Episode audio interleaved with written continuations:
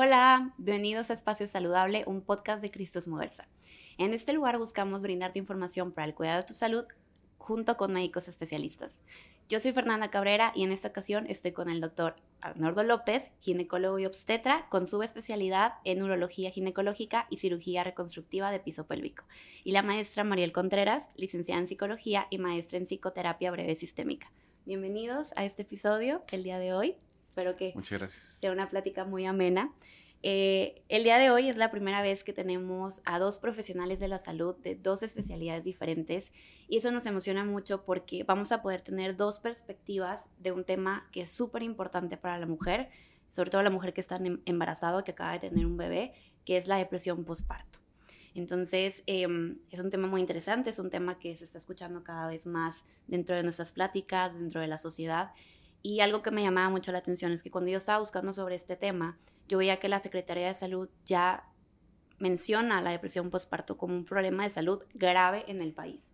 ¿Por qué? Porque entre el 10 y el 15% de las mujeres que se convierten en madres pueden padecer este trastorno. Entonces, pues el día de hoy, el tener a dos especialistas aquí es para poder brindarles la mejor información, para poder resolver dudas, entender qué es la depresión postparto, las formas de apoyo, tratamiento, etcétera. Entonces, pues les doy la bienvenida a este espacio y espero que pues de aquí la comunidad se lleve mucha información valiosa.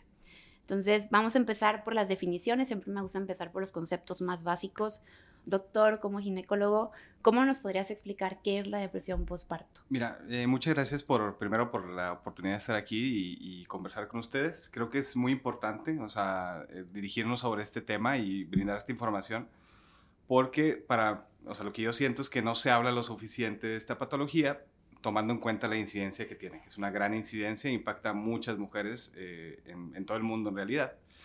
Y bueno, el embarazo y el puerperio, pues es una montaña rusa de cambios eh, y de emociones. Eh, en un principio el embarazo, eh, las náuseas, el aumento de peso, cambios en el cuerpo, en un momento de dificultad inclusive para cosas tan básicas como dormir boca abajo. Entonces cosas que cambian mucho. Y es en un periodo de nueve meses. Y de un día para otro todo esto desaparece y viene la otra parte del posparto, que es una, una, una etapa pues también más rápida en cuestiones de cambios y aparte pues tienes que cuidar un bebé que depende pues 24 horas de ti, ¿no? Entonces todo esto involucra mucho impacto en las emociones de la mujer y eh, es muy importante eh, estar al pendiente de estas emociones y también detectar cuándo son normales, cuándo no son normales. Y eh, pues yo creo que dar esta información a todos los que nos están escuchando y viendo, es una buena herramienta para que cuando se noten estos cambios que ya nos son unas alertas o, lucecitas amarillas, pues tomar eh, cartas en el asunto de una manera rápida y dar una oportun tratamiento y, diagnóstico, ¿no? Y bueno, la, depresión postparto, ya entrando al, tema en específico, eh, se define como un estado persistente de tristeza o melancolía, eh, el cual viene acompañado eh, muchas veces de una incapacidad de disfrutar cosas que antes se disfrutaban, una, de cierta forma decirlo, una desmotivación, y eh, viene de la mano muchas veces de trastornos del sueño, como insomnio, como hipersomnia, al, contrario, o sea, pacientes que duermen mucho. Trastornos también en el apetito, son pacientes que pueden de repente dejar de comer o al contrario, comer en exceso. Y esto se ve o se manifiesta también en cambios bruscos de peso. Generalmente lo, tomamos en cuenta como algo significativo, como un aumento de más del 5% en un, en un transcurso de menos de un mes. Y em, todo esto, pues lo más importante es que afecta el autocuidado de la mamá y afecta también el cuidado del bebé. Y esto es donde las cosas eh, pueden tornarse un poco difícil y pueden venir las, las, las eh, pues complicaciones un poco más severas dentro de estas complicaciones, pues vienen, bueno, vienen pensamientos ya en las etapas un poquito más severas, pensamientos de autolesión o de lesión al bebé, que generalmente solamente quedan en pensamientos, porque en este momento es cuando la mamá ya se asusta y dice, oye, tengo que buscar ayuda, ¿no? Generalmente pasa hasta ese momento. Y eh, por eso la importancia de la información, de detectar estos, estos síntomas eh, antes de que lleguemos a ese extremo y también diferenciar de, de otros padecimientos, eh, como es eh, bien mencionado el, el, baby blues, que es muy, muy... ¿Qué es eso? El baby blues es la, la tristeza o melancolía postparto y eh, es como un estado más leve de, de la depresión postparto, o sea, es algo autolimitado, es decir, que solito se quita generalmente, eh, solamente con, con, el apoyo de la familia, un poco de descanso y dura en promedio 5 o 7 días, no más de dos semanas. Y son sentimientos o, tristeza que, bueno, no, no, interfiere con las actividades de mamá o actividades de, del día a día, ¿no? De autocuidado y de cuidado del bebé. Este, obviamente esta, esta mm, eh, entidad o esta, esta, enfermedad, más bien este no es enfermedad, bueno, estos padecimientos sí pueden progresar a, una depresión postparto, también por la importancia de, detectarlo y de saber cuál es la diferencia, ¿no? Y en caso de que se sospeche que va empeorando esto, pues se puede hablar, porque muchas veces también las mamás, como tienen esa falsedad, o sea, romantizan de que todo tiene que ser felicidad, y todo tiene que estar bien, tienen que mantener una imagen de que todo está perfecto, y, la realidad es que la realidad es, otra. Es algo muy difícil y se guardan esos sentimientos que pueden llegar a tener de tristeza, de ansiedad, de cansancio y pues por fuera están eh, manifestando estar bien, pero por, dentro, sienten otra cosa. Entonces, doctor, se podría decir que es como, o sea, sentir esta tristeza es normal, que es lo que podrías llamar como eh, ese término que mencionabas ahorita. O sea, eh, hasta cierto punto son emociones que son aceptables, o sea, son, son hasta cierto punto normales. El problema es cuando ya brincan a un estado normal, que es cuando eh, ya irrumpen con, con, las actividades diarias, con, con las actividades de, de, cuidado de ella misma y cuidado del, del bebé.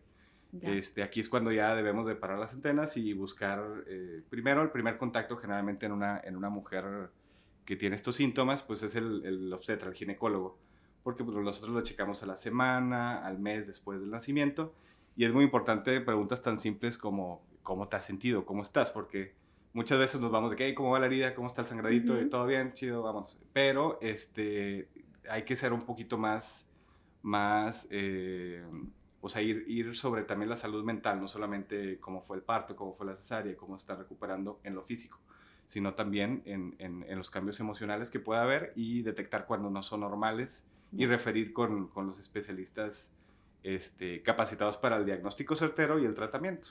En general, pues nosotros como obstetras es detectar a los pacientes que tienen este tipo de, de, alteraciones o que muestran patrones compatibles con una depresión y referir con el terapeuta o el psiquiatra este, y manejarlo de manera multidisciplinaria, que es, ya, según sea el caso, ¿no?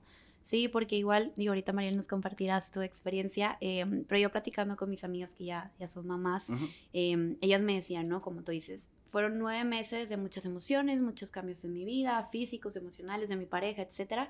Em, y cuando nace el bebé, o sea, sientes como felicidad, pero al mismo tiempo una tristeza muy grande porque dices, es que todo cambió, ¿no? Y ahora esta personita depende de mí y cómo voy a lidiar con todo lo que estoy sintiendo ahorita. Em, y muchas me comentaban, no, sí, es que mi ginecólogo después de, dar a luz, entonces llegaba conmigo, me hacía unas preguntas de, ¿cómo te sientes hoy? ¿Ya lloraste? O sea, muy enfocado como en el tema emocional. Y me platicaban el caso de una, una chava que se convirtió en mamá, que le decía al doctor, bueno, pues es que tu tarea del día, de todos los días, es bañarte y peinarte entonces, esa es la única tarea que tienes que hacer para ti, ¿no?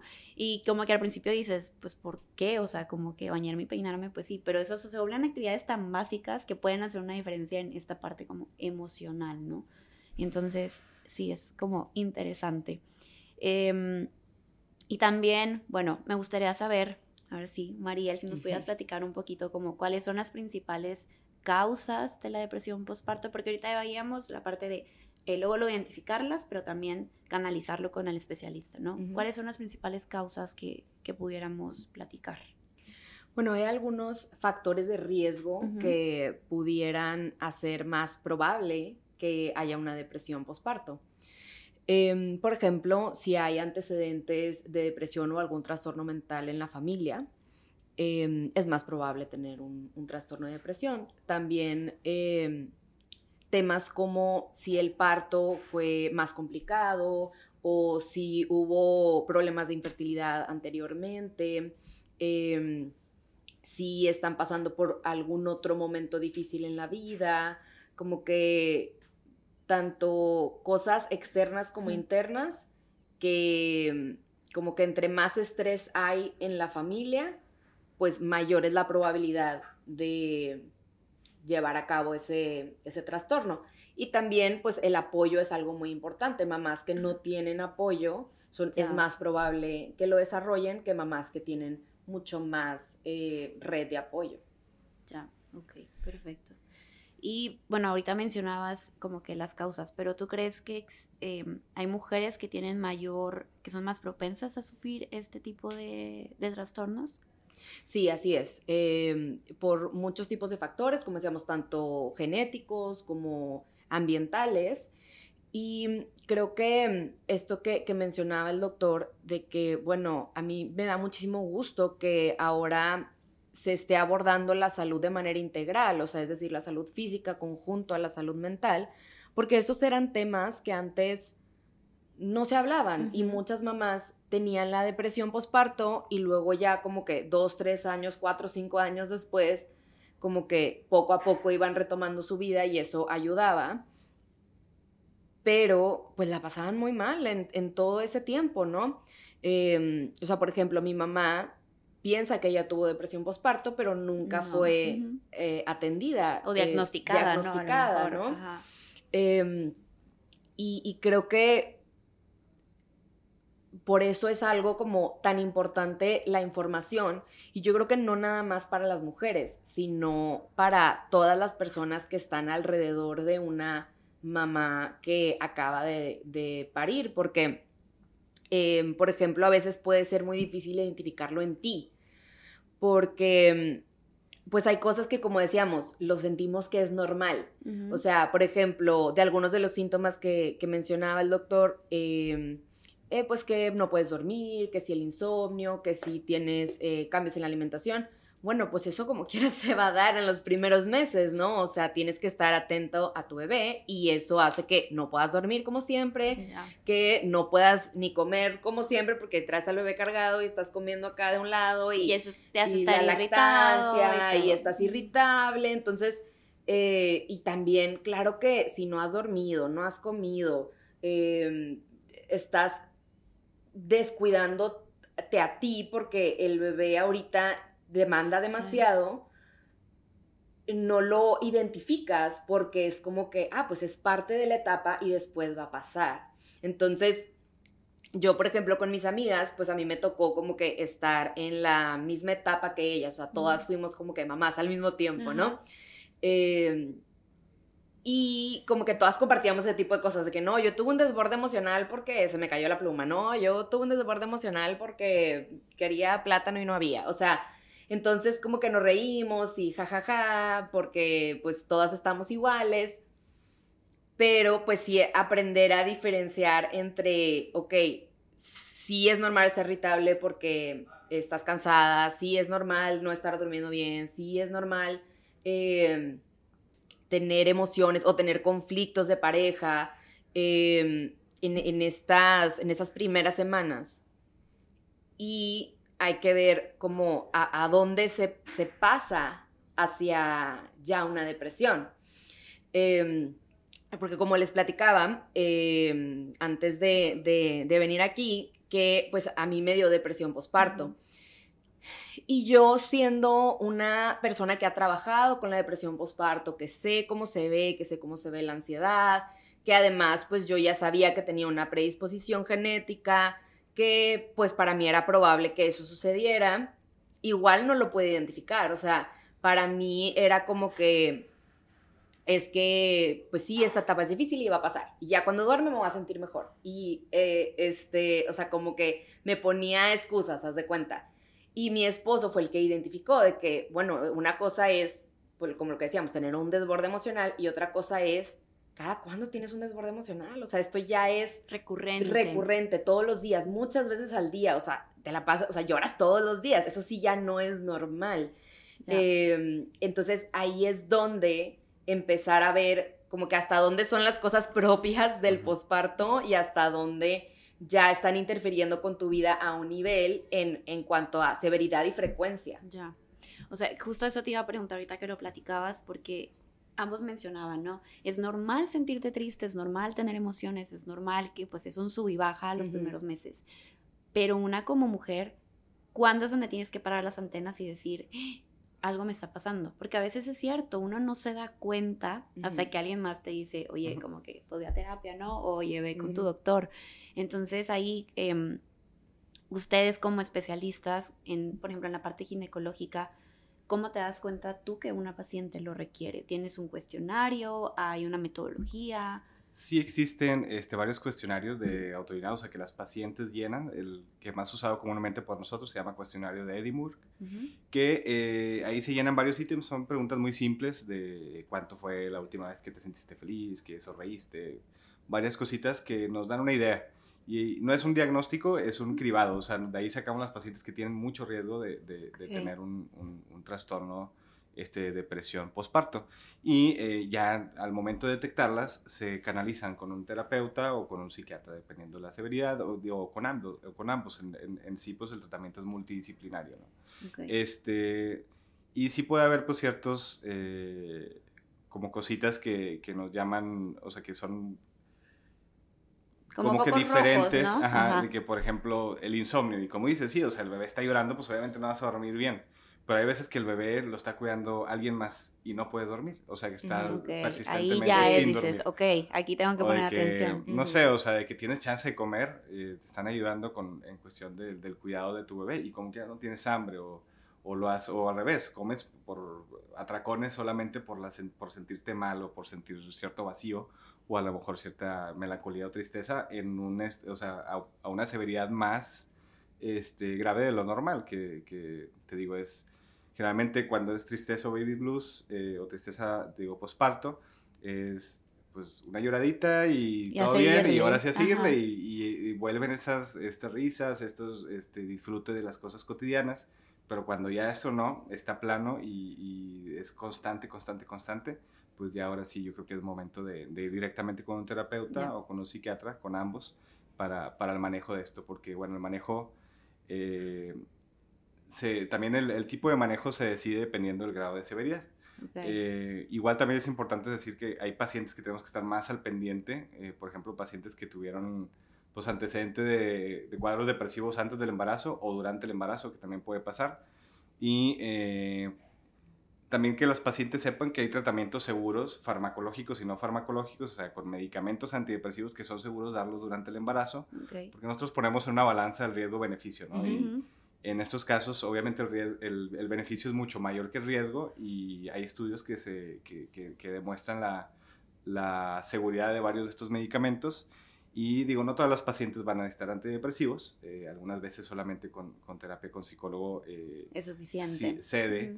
El chiste es detectarlo en un momento este, óptimo para que no escale y, y, no sea tanto el tiempo, tanto el sufrimiento que se está pasando por, esto, por esta, esta patología o esta enfermedad. Y bueno, también pacientes como, como menciona la licenciada, el, el, pacientes que tienen familiares de primer grado, o sea, sí hay estudios que demuestran que tienen un porcentaje más, más alto, alto de padecer, de, padecer comparando con pacientes que no tienen eh, antecedentes de familiares con esta patología. Y también, inclusive, el país donde vivimos es eh, en general y las situaciones extraordinarias, eh, por ejemplo, la incidencia mencionaste 10-15% pero en países que tienen un menor ingreso económico, este porcentaje sube a 20%. Y si hay países, por ejemplo, en, en, Asia, que ha subido, o sea, hay una prevalencia hasta el 30%. En México, si hay estudios, eh, este es un estudio un poquito diferente a lo que estudia, porque generalmente el posparto marca las primeras seis semanas. Ok. Pero muchos estudios marcan eh, cuadros depresivos del nacimiento hasta el año. Y hay un estudio en México que, que, lo maneja así, desde el nacimiento hasta el año, y marca una prevalencia e incidencia de aproximadamente el 30%, que es muy alto. Es muy alto. Entonces, el hecho de que no se hable lo suficientemente de esto, siendo algo tan, tan frecuente, pues es algo que tenemos que tomar cartas en el asunto, y pues qué bueno que estamos aquí platicando acerca de esto. No, sí, se me hace súper interesante y más, bueno, y tengo una pregunta, porque también en esa plática con eh, mamás jóvenes o amigas que acaban de ser mamás, eh, algunas decían, es que al principio para mí fue todo muy bonito y yo estaba súper contenta y disfrutaba a mi bebé, pero luego pasó el año y ahí fue como en picada. O sea, eso, porque yo digo, pues cada mujer es diferente, ¿no? No, todo, no podemos decir es que a todas les va a dar en el mismo periodo. Eso es común, eso es normal, que cada una lo experimente así. O sea, si hay también estadística respecto a cuándo pasa después del parto, inclusive puede pasar durante el embarazo y este, después del embarazo. Generalmente durante el embarazo, aproximadamente un 30%, 30 de las pacientes empiezan con, los, con el cuadro depresivo. Después del nacimiento es eh, cerca del 50 a 60% que empiezan a manifestar estos síntomas. Ahora, ¿cuándo después del nacimiento? Porque pues bien puede ser un mes, dos meses, seis meses, un año. Entonces la mayoría lo presenta durante los primeros dos, tres meses, o sea, en, el periodo en general, las seis semanas, la cuarentena, lo que he mencionado, ¿no? Entonces, en este periodo es donde cerca del 40% eh, presentan o se manifiestan estos síntomas. Ya después es un poquito menos común, pero también puede pasar. Ya después de los seis meses es un porcentaje más bajito, entre el 6 y 10%. Entonces, a pesar de que ya haya pasado más de seis meses, como que ya tenemos que estar pendiente de estos síntomas en, en las madres, ¿no? Porque es algo pues desgastante, crónico, que estar pues en, un constante estado de alerta, ¿no? En el cuidado del bebé, a pesar de que tengas este, ayuda. Yo conozco a muchas amigas que, que, son mamás y que a pesar de que tienen la ayuda, están siempre con la mente de, oye, ¿cómo está el bebé? ¿Cómo está el bebé? Y no se pueden despegar al menos, o sea, a lo mejor sí físicamente, pero mentalmente están todavía estresadas o pensando cómo están. Y este, pues sí, o sea, son, son situaciones pues muy, muy especiales, eh, sobre todo la vulnerabilidad de, de una mujer que acaba de tener este, un parto.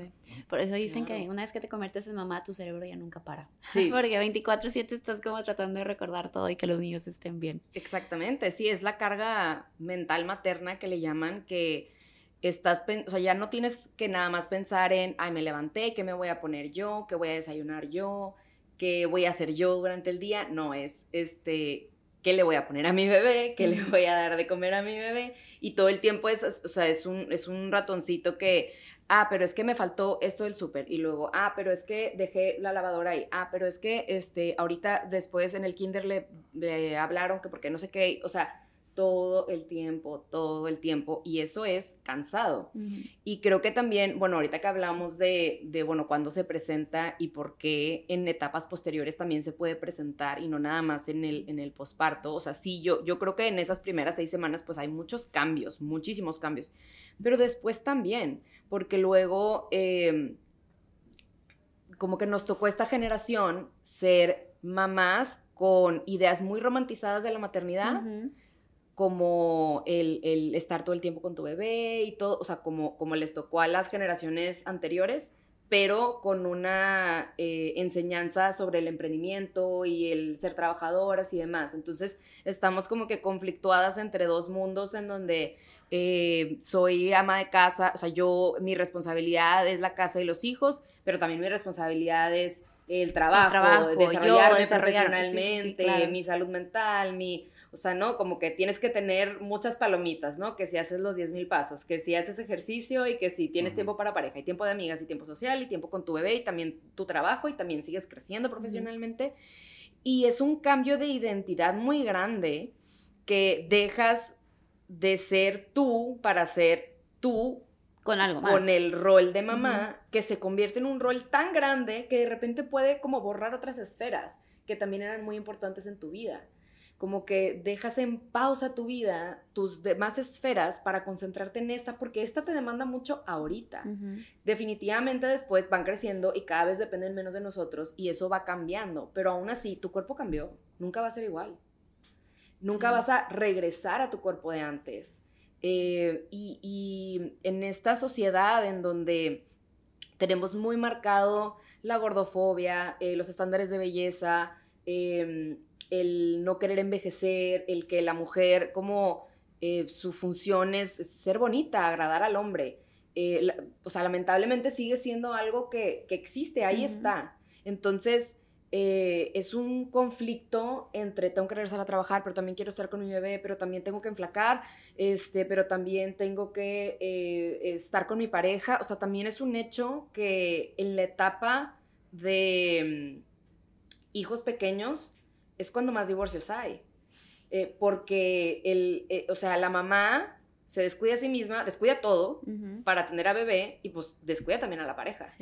Y entonces la pareja se siente desplazada y eh, empiezan los conflictos, ¿no? Y también como la mamá siente mucha carga, es como lo reclamo, ¿no? De, pues, es que yo, o sea, yo también trabajo, también hago también también hago todo, ¿no? O sea, como que em, por eso es que no es nada más un tema hormonal y físico, es un tema que involucra tantas cosas que no nada más son las seis semanas, continúa. Y, y, luego hasta vi eh, en un lugar que decían, oye, pues es que el posparto dura hasta 5 o 7 años, ¿no? O sea, como que tu, tu cuerpo y tu mente y tu, y tu constante necesidad de adaptación, eso creo que es otra importante, o sea, te estás adaptando, ¿no? Te adaptas a Ah, que no duerme, luego ya empieza a dormir, pero ahora tiene la regresión de no sé cuál, y luego ya le encontraste y ahora tiene otra cosa. Porque todo el tiempo está cambiando el bebé, o sea, no para de crecer. No para de crecer y no para de cambiar, y ahora la alimentación complementaria, y ahora toca cambiarlo de cuna a cama, y ahora entra el kinder, y ahora a preescolar, y ahora se graduó, y ahora, o sea, cada etapa tiene lo suyo, y, y también decía, ¿no? Que las mamás viven duelos todo el tiempo ay, la primera vez que, que este, hizo esto, ¿no? Ay, ya se pudo abrochar las agujetas solo, ¿no? Y ahora ya, ay, ahora ya va al colegio, ay, ya dejó el pañal, ¿no? O sea, es como, ya nunca va a ser bebé, ahora ya es niño, ahora ya es adolescente, ahora ya es eh, adulto joven, ¿no? Entonces, eh, eh, es un cambio constante, constante, constante, constante, constante que nos mantiene alertas, o sea, todo el tiempo. Y, es un reto tras reto tras reto, que claro, es muy, muy, muy gratificante. Es, eh, o sea, la verdad es que sí es algo padrísimo. Y también es muy retador. O sea, tenemos esta idea que es o uno u otro. O es eh, bien difícil, terrible, le estoy pasando mal, o la estoy pasando súper bien y amo a mi hijo y es lo mejor que me ha pasado.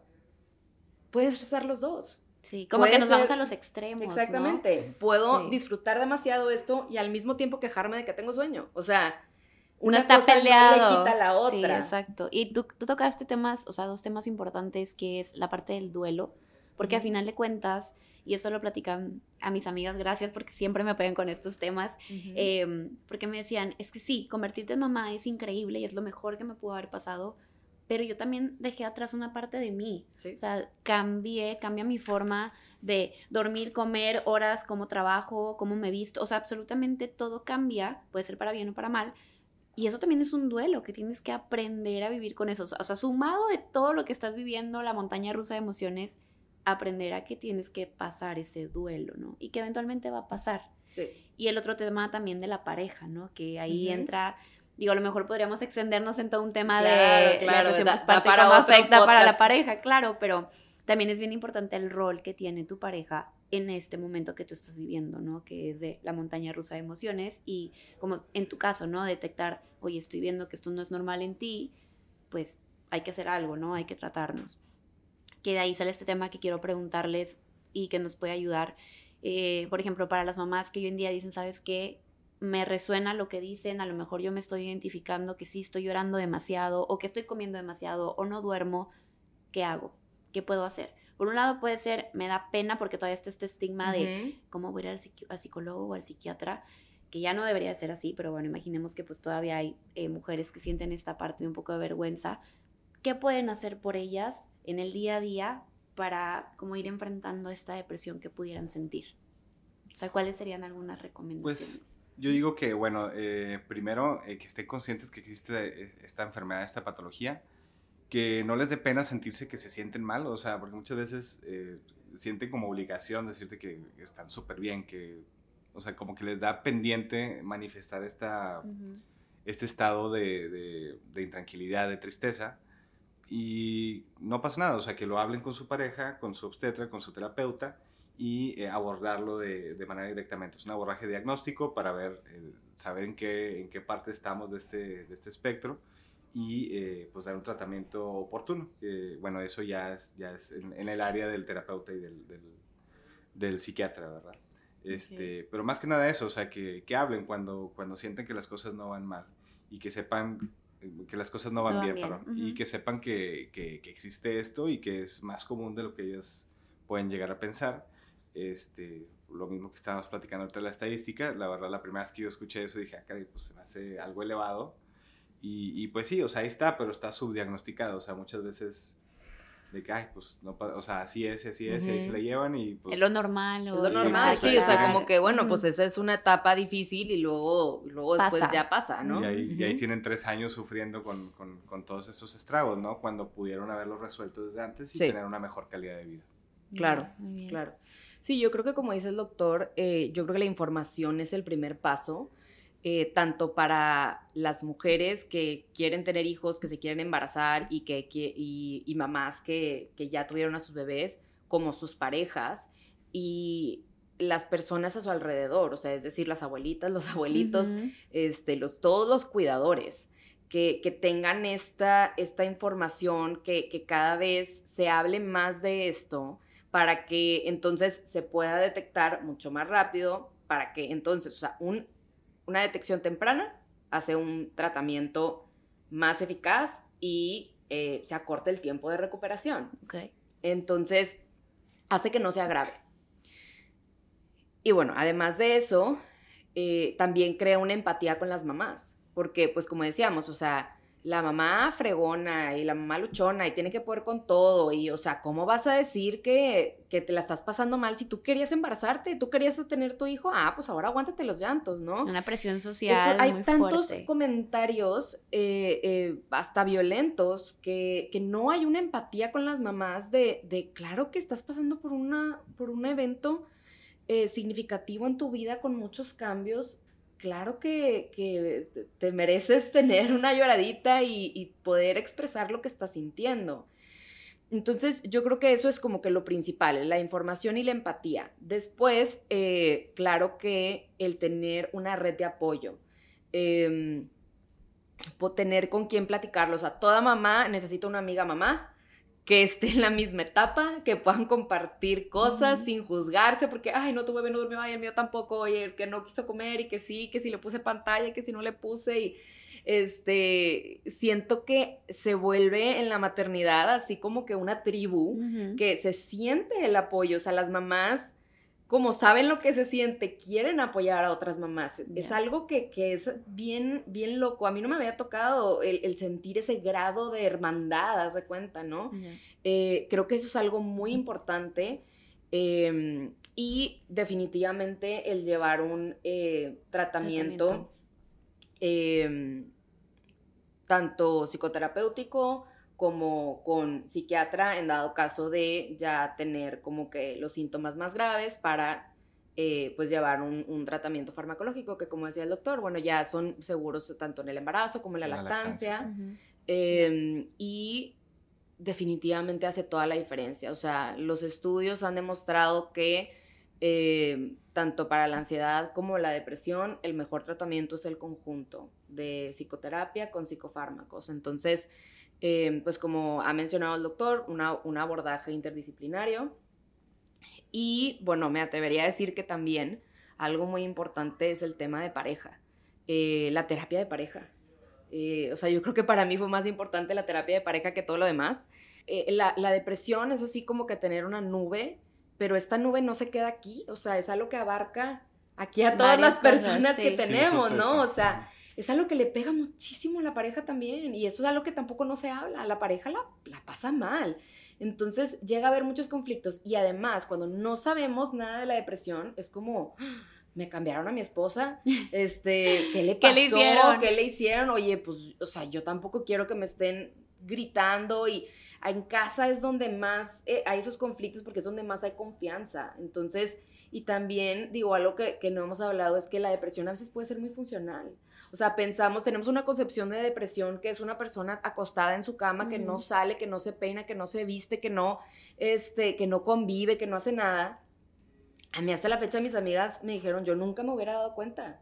Yo todos los días me bañaba, me vestía, me perfumaba, pestañas. Por eso es tan difícil darte Por eso es tan difícil, este, que, que, no es nada más, eh, este, con ver una persona, no, no, no, no, así no lo vas a identificar nada más así, ¿no?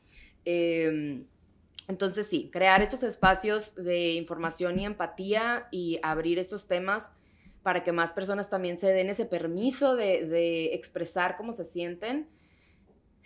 Y em, este espacio de apoyo, de terapia y el tema muy importante de la pareja. Porque la pareja también es parte de la red de apoyo. O sea, a lo mejor de una manera diferente porque no vive el embarazo, pero pues él también se convierte en padre, ¿no? Él también forma parte de la vida del bebé, entonces sí es importante para, para ambos. Y también, o sea, destacar que, que no solamente la, la, mujer es la que sufre, también el, el hijo, o sea, hay, hay varios, hay varios estudios que demuestran esto que por ejemplo, mencionan que las mujeres que tienen depresión postparto tienen, eh, generalmente acortan el tiempo de, de, lactancia o algunas veces ni siquiera lo tienen por, por estos problemas ¿no? que, van, que vienen en conjunto. También hay otros estudios que contabilizan como que las veces que se le habla o se le leen cuentos a, a, los hijos y en mujeres depresivas, pues obviamente esto disminuye.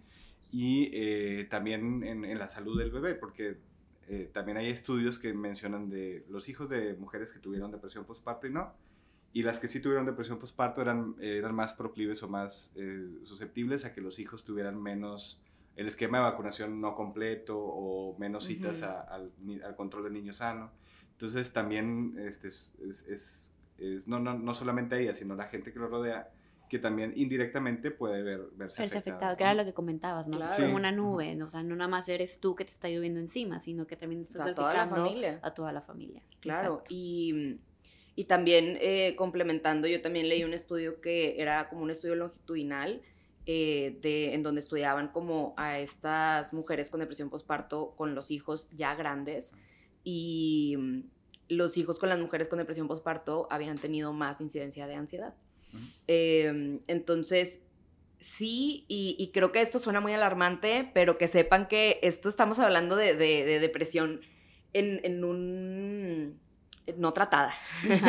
Este, o sea, es decir, eh, cuando se detecta a tiempo, hay este tratamiento, la mujer retoma su vida, eh, este, claro que puede llevar una lactancia exitosa, puede eh, tener una conexión profunda con su bebé, puede haber mucho apego, puede tener todo eh, esta maternidad positiva y mm, enriquecedora que nos gustaría tener. Entonces, no es así como que tienes, eh, eres propensa a tener depresión postparto, ya te fregaste, ¿no? Sí, ya, o ya te dio depresión postparto, ya tu hijo ya tiene ansiedad, ya este, no fue al doctor, ya tiene más enfermedades, este, no.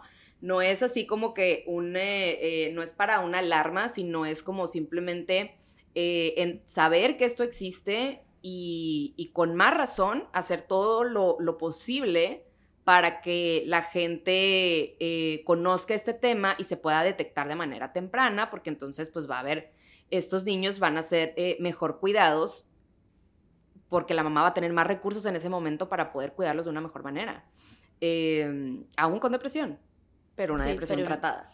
¿Qué es lo que dice, no? Que tienes que estar bien tú para poder cuidar. Y eso aplica para cualquier cuidador, ¿no? Sí, claro. Primero yo estoy bien, estoy completa, me estoy tratando y entonces sí puedo dar una, un cuidado de calidad.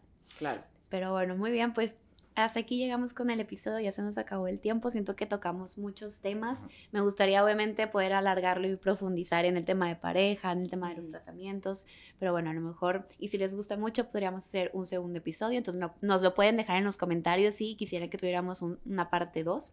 Por lo pronto, doctor, si me pudieras compartir en dónde te podemos encontrar, si tienes redes sociales, dónde consultas. Sí, bueno, en redes sociales estoy como dr de doctor Arnoldo López. Eh, yo consulto en el Hospital Cristo Mujerza Conchita y este, veo ginecología, obstetricia y también de mi subespecialidad, urología ginecológica, que es eh, de piso pélvico, pero en general pues atendemos todo, toda la salud femenina. Muchas gracias. Licenciada Mariel, ¿dónde te encontramos a ti? Claro, yo estoy en Instagram como arroba sic de psicóloga En mi página pueden encontrar toda la información sobre eh, los tipos de terapias y tratamientos que ofrezco, que se llama eh, marielcontreras.com. Y pues ahí también están mis datos de, contacto, cualquier duda que tengan, de verdad, acérquense, eh, que no les dé pena, este es un espacio seguro en donde nos van a estar juzgadas. Em, acérquense, acérquense a, platicarlo, incluso si no están dispuestas a tener un, un tratamiento, eh, mensajes, grupos de mamás de apoyo. Eh, eh, sí hay, hay muchas mamás, como decía, es una hermandad que, de verdad quieren apoyar a otras mamás. es, un, es algo que se siente y es algo muy necesario para todas las mamás, las que de depresión y las que no. Todas necesitamos ese apoyo, entonces acérquense. Muy bien, pues muchas gracias. Como quiera les dejamos los datos, los datos del doctor y de la licenciada en los comentarios de este video o si estás escuchando Spotify.